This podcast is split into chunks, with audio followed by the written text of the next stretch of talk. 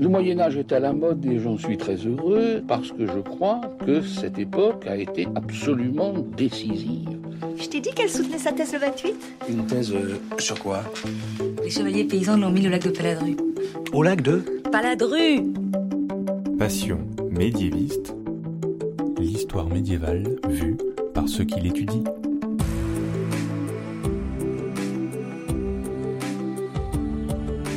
Est-ce que l'on sait tout du Moyen Âge Est-ce qu'il reste encore des choses à découvrir? Et d'abord, qu'est-ce que le Moyen Âge En fait, il y a autant de réponses que de médiévistes.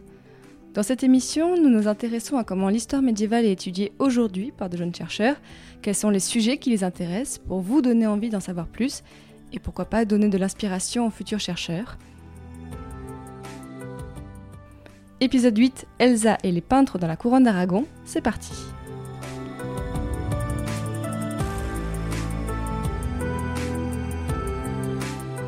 Excuse-moi, mais il y a des gens que, que ça intéresse? Aujourd'hui, on va parler d'histoire de l'art, une discipline cousine de l'histoire. Nous verrons dans cet épisode que les méthodes de travail et d'analyse ne sont pas forcément les mêmes, même si elles peuvent traiter des sujets similaires. Mon invité pour cet épisode est Elsa Espin. Bonjour Elsa. Bonjour Fanny. Tu es doctorante en histoire de l'art à la fois à l'université Paris 4 Sorbonne et à l'université autonome de Barcelone. Tout à fait. En ce moment, tu travailles sur une thèse sur les peintres français, néerlandais et allemands dans la couronne d'Aragon, du règne de Jean Ier à celui de Ferdinand le Catholique, c'est-à-dire entre 1387 et 1515. Avant de parler de ce sujet, je voulais te demander, on n'a pas forcément une idée de ce que c'est la peinture au Moyen Âge, on a plus une idée des peintres de la Renaissance, avec vraiment tout le renouveau. Est-ce que tu pourrais un peu nous parler de ce qui se passe en termes de peinture à la fin du Moyen Âge, donc 14e, 15e siècle? La peinture à la fin du Moyen Âge, ça va être avant tout une peinture euh, religieuse, puisque c'est avec la Renaissance que se développe la peinture profane, c'est-à-dire les portraits, un retour à l'Antiquité, tout ce que l'on connaît au final avec la Renaissance. Et ce sont essentiellement au travers de retables qui vont servir de support aux dévotions. C'est quoi un retable, pardon? Un retable, ça va être euh, en général un panneau, parfois composé de plusieurs panneaux avec une, plusieurs scènes. On va représenter des scènes de la Bible et les prêtres, en fait, dans les églises, lorsqu'ils vont faire leur prêche, vont pouvoir, au fil de leur prêche, avoir un support visuel pour toutes ces personnes, tous ces fidèles qui vont venir les écouter et qui n'ont pas accès à la Bible, parce qu'à cette époque-là, au Moyen Âge, très peu de personnes savent lire. Il y a 5% de la population qui sait lire à cette époque-là. Ce sont essentiellement les nobles, et parmi les nobles, pas nécessairement tous. Et donc, au travers de ces supports visuels, on va pouvoir avoir véritablement quelque chose qui vient pallier, en fait, à cette absence de possibilité de lire le texte directement. On peut aussi les avoir sur les murs d'église, justement. On a euh, conservé euh, quelques peintures murales qui vont justement, euh, comme les retables, par la suite servir euh, de support dans certaines chapelles qui ont été repeintes notamment euh, au XIXe siècle, quand il y avait cet engouement justement pour le Moyen Âge. Il y a un exemple à Paris avec Saint-Germain-des-Prés qui a été repeint où on peut avoir une idée un peu de ce que ça pouvait être au Moyen Âge avec directement des visuels sur les murs.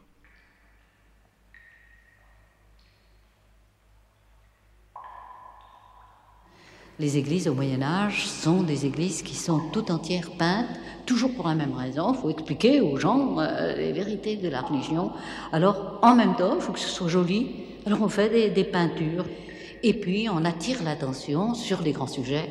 Et on a ces grandes fresques qui sont dans les arcs de décharge.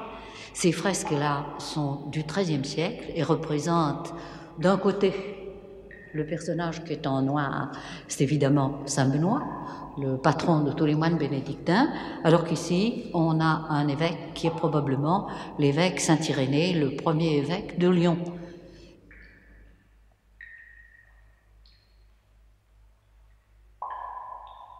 Alors on vient au sujet qui nous intéresse aujourd'hui, c'est-à-dire les peintres dans la couronne d'Aragon.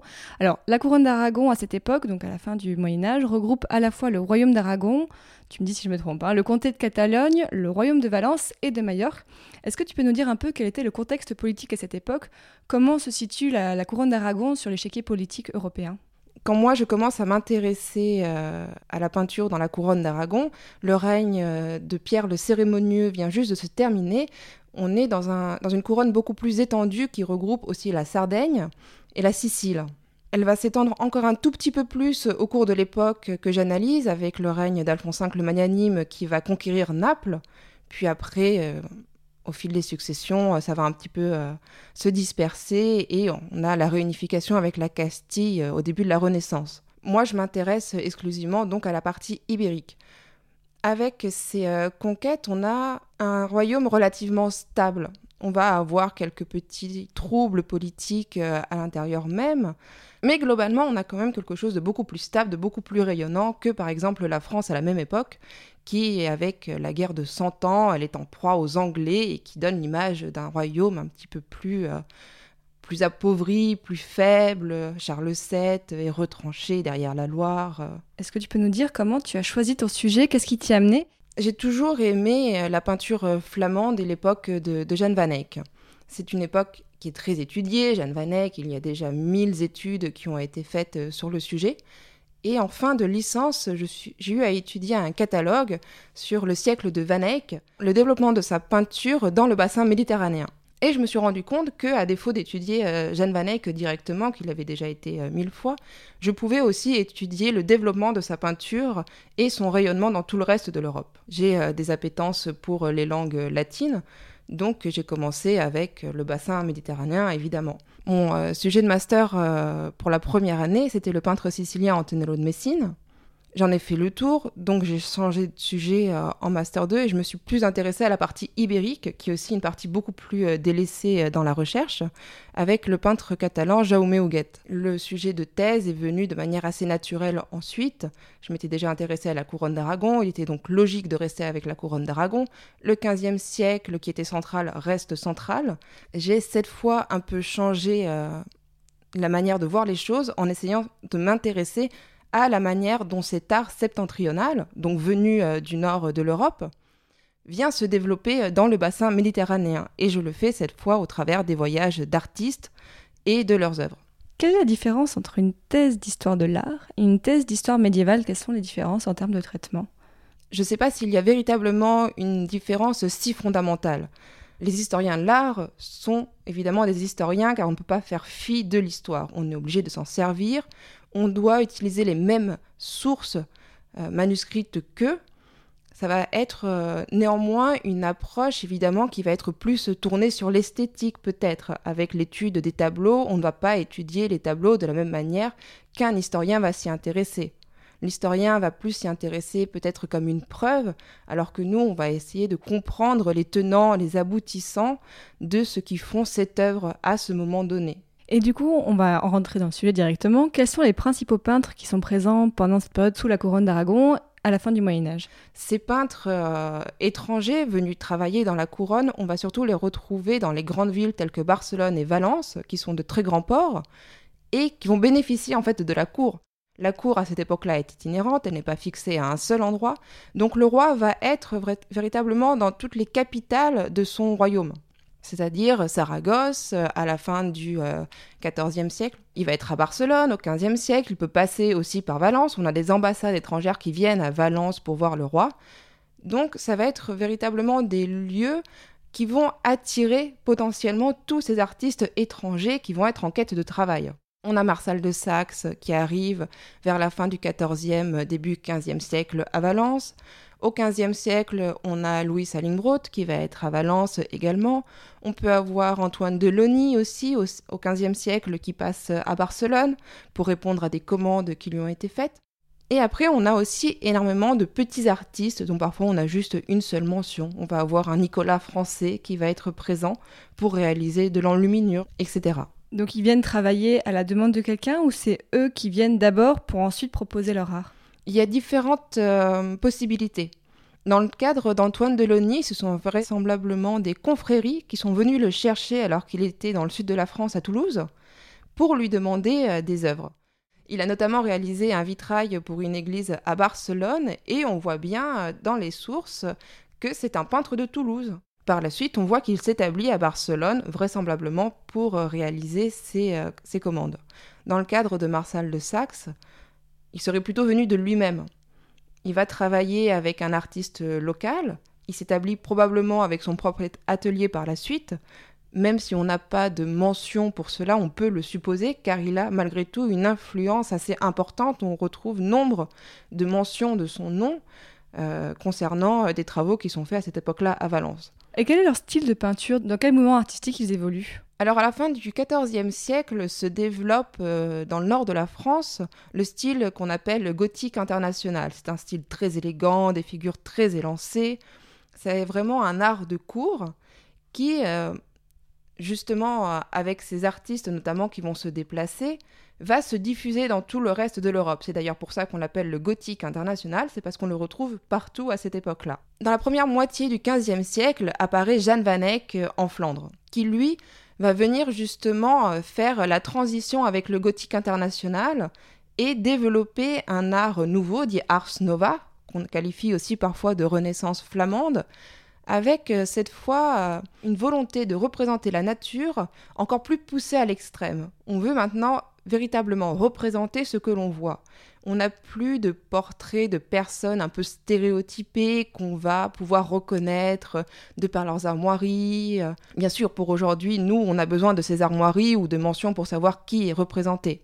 Mais quelqu'un de l'époque, lorsqu'il voyait par exemple la Vierge au chancelier Rollin de Jeanne Van Eyck, qui est au musée du Louvre, le chancelier Rollin devait se reconnaître.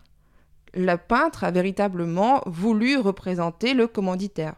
Et donc, avec euh, Jeanne Van Eyck, on a un peu le même phénomène qu'avec euh, le gothique international. On va avoir quelque chose qui va se développer dans toute l'Europe. On le retrouve en France, on le retrouve dans le bassin méditerranéen, on le retrouve aussi dans les pays germaniques. C'est un véritable phénomène de mode. Donc, on est vraiment dans une approche plus, euh, plus réaliste. On va avoir un souci du détail extrêmement fin. On avait d'ailleurs cette idée que peut-être Jeanne Van Eyck peignait avec une loupe. Ça ne veut pas dire que ses successeurs vont faire de même, mais chez tous les autres artistes qui vont peindre dans ce même courant, on va toujours avoir ce souci du détail extrêmement précis. On peut voir les poils de barbe, on peut voir les cheveux, on peut voir les fils qui vont s'échapper des brocards, etc. Voilà, il y avait déjà mon père, mon grand-père, manquait plus que moi. Comment Mais parce que c'est vous, ça? Bah évidemment, qui voulez-vous que ce soit? Bah la vache, faut avoir l'œil. Vous rigolez ou quoi? Vous me reconnaissez pas là-dessus? Peut-être, je... Non, mais non, mais non, mais pas du tout. Qui c'est qui vous a demandé de sourire comme ça? C'est l'autre con, là, avec ses pinceaux. Ouais, enfin bon, moi je crois que c'est là que ça coince. Hein. Et pourquoi est-ce que vous n'avez pas dit au peintre que vous ne souriez jamais? Comment ça, je souris jamais? Allez-y, souriez pour voir.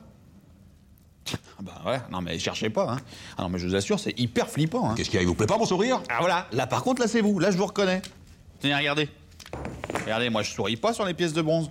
Quoi, c'est vous sur la pièce de bronze là? Comment tu as pu avoir des renseignements sur ces artistes et sur quel type de documents tu as travaillé? Les renseignements pour ces artistes, ils vont être au travers des sources picturales, mais surtout au travers des sources manuscrites. Ce sont les manuscrits qui vont pouvoir, quand je dis manuscrits, ce sont les sources d'archives. C'est pas forcément un livre euh, enluminé, euh, quelque chose d'extrêmement euh, riche. Ça va plutôt être vraiment les notes des notaires, les comptes de la cour, etc on peut avoir énormément d'informations sur ces artistes dans les archives. Dans l'ancienne couronne d'Aragon, à la fin du Moyen Âge, on avait cette tradition d'aller chez le notaire un petit peu pour tout et n'importe quoi. C'est-à-dire que euh, si aujourd'hui on achetait un frigo, on serait allé chez le notaire pour en faire mention. À cette époque-là, ça va être plutôt euh, euh, bon, je vais acheter une œuvre, du coup, je vais chez le notaire. Si ce sont des personnes qui sont euh, assez aisées, elles vont même passer la commande en disant voilà, on veut une œuvre de tel artiste, on veut que telle chose soit représentée de telle manière, il faut que ce soit fait avant telle date, il faut que ce soit fait euh, avec l'aide de telle ou telle personne, etc. On va avoir aussi tous les paiements qui vont être référencés, parce que c'est important l'argent quand même. Il faut que l'artiste soit payé, il faut que la personne qui passe la commande respecte l'engagement euh, dans lequel euh, elle s'est mise. Et justement, est-ce que tu peux nous raconter comment s'organise ton travail? Parce que tu travailles à la fois en France et à la fois en Espagne. Donc comment tu fais pour travailler entre les deux pays? Donc je travaille entre les deux pays parce que je fais une thèse dite en co-tutelle. Donc je suis inscrite dans deux universités, je suis euh, sous la direction de deux directeurs de recherche et mon travail est régi par une convention de cotutelle qui me demande d'être un certain temps dans chaque pays pour répondre aux demandes de chaque université. À Paris, je dois être à la Sorbonne pour euh, réaliser la formation doctorale et l'université de Barcelone me demande aussi de respecter certaines règles. Il faut composer avec tout cela.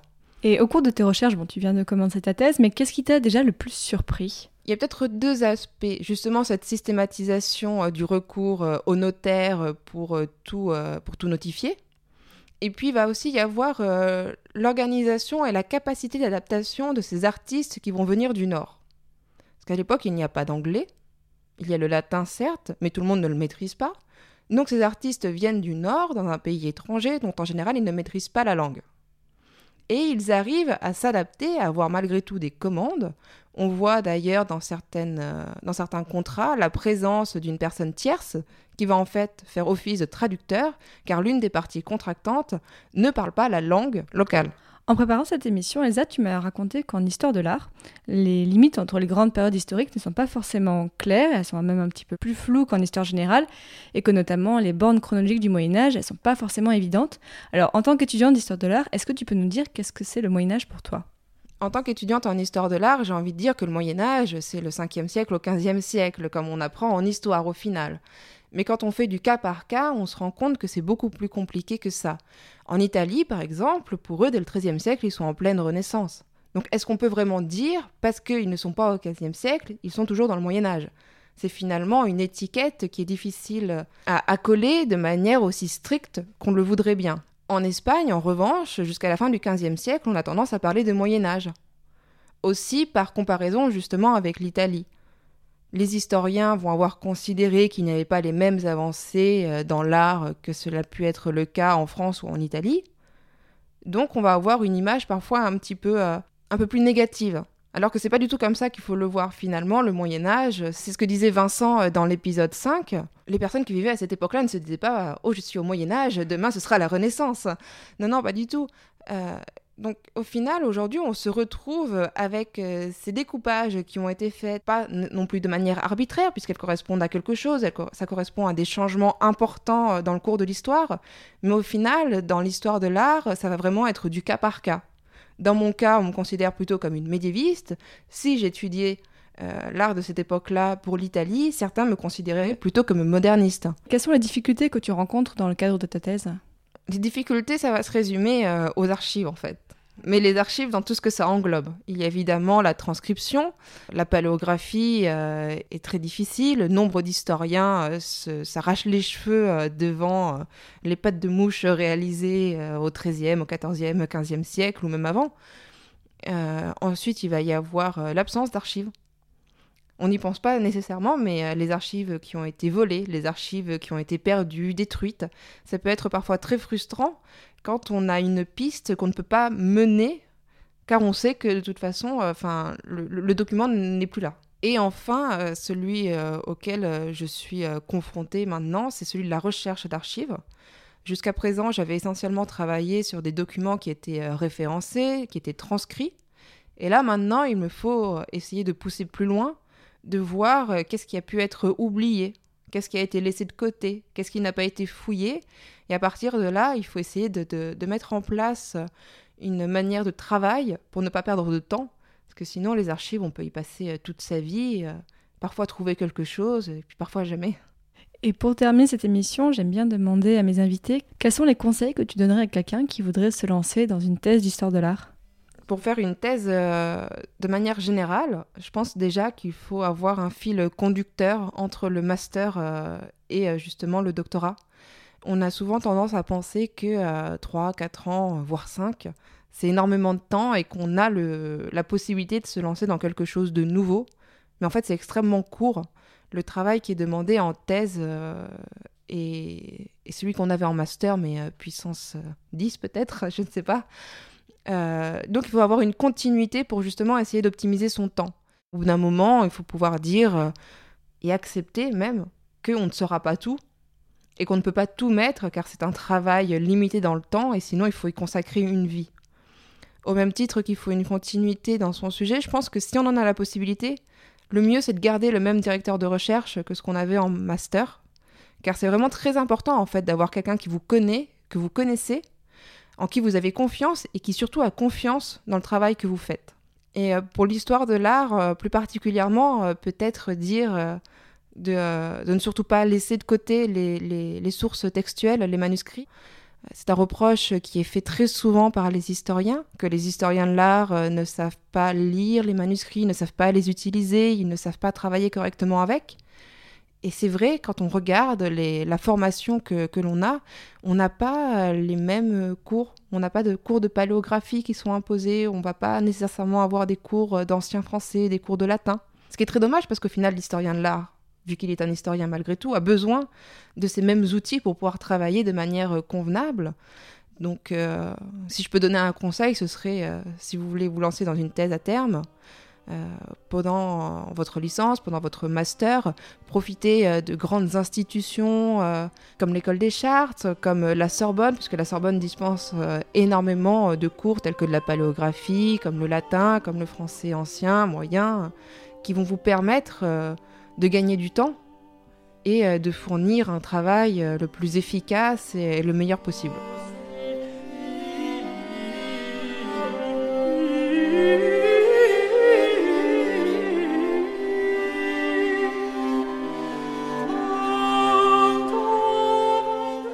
Désormais, chers auditeurs, vous en savez un peu plus sur les peintres franco-flamands de la fin du Moyen Âge et sur la couronne d'Aragon. Alors merci beaucoup Elsa Espin d'être venue nous en parler. Merci Fanny de m'avoir invitée. Si vous, l'émission vous a plu et que vous souhaitez en savoir plus, n'hésitez pas à vous abonner au compte Facebook et Twitter de Passion Médiéviste. Vous pouvez aussi télécharger l'émission sur SoundCloud et sur iTunes et aussi sur les autres applications de podcast. Cette émission a été produite en partenariat avec Binge Audio qui nous prête du matériel et nous diffuse sur leur site. Alors merci à eux. Salut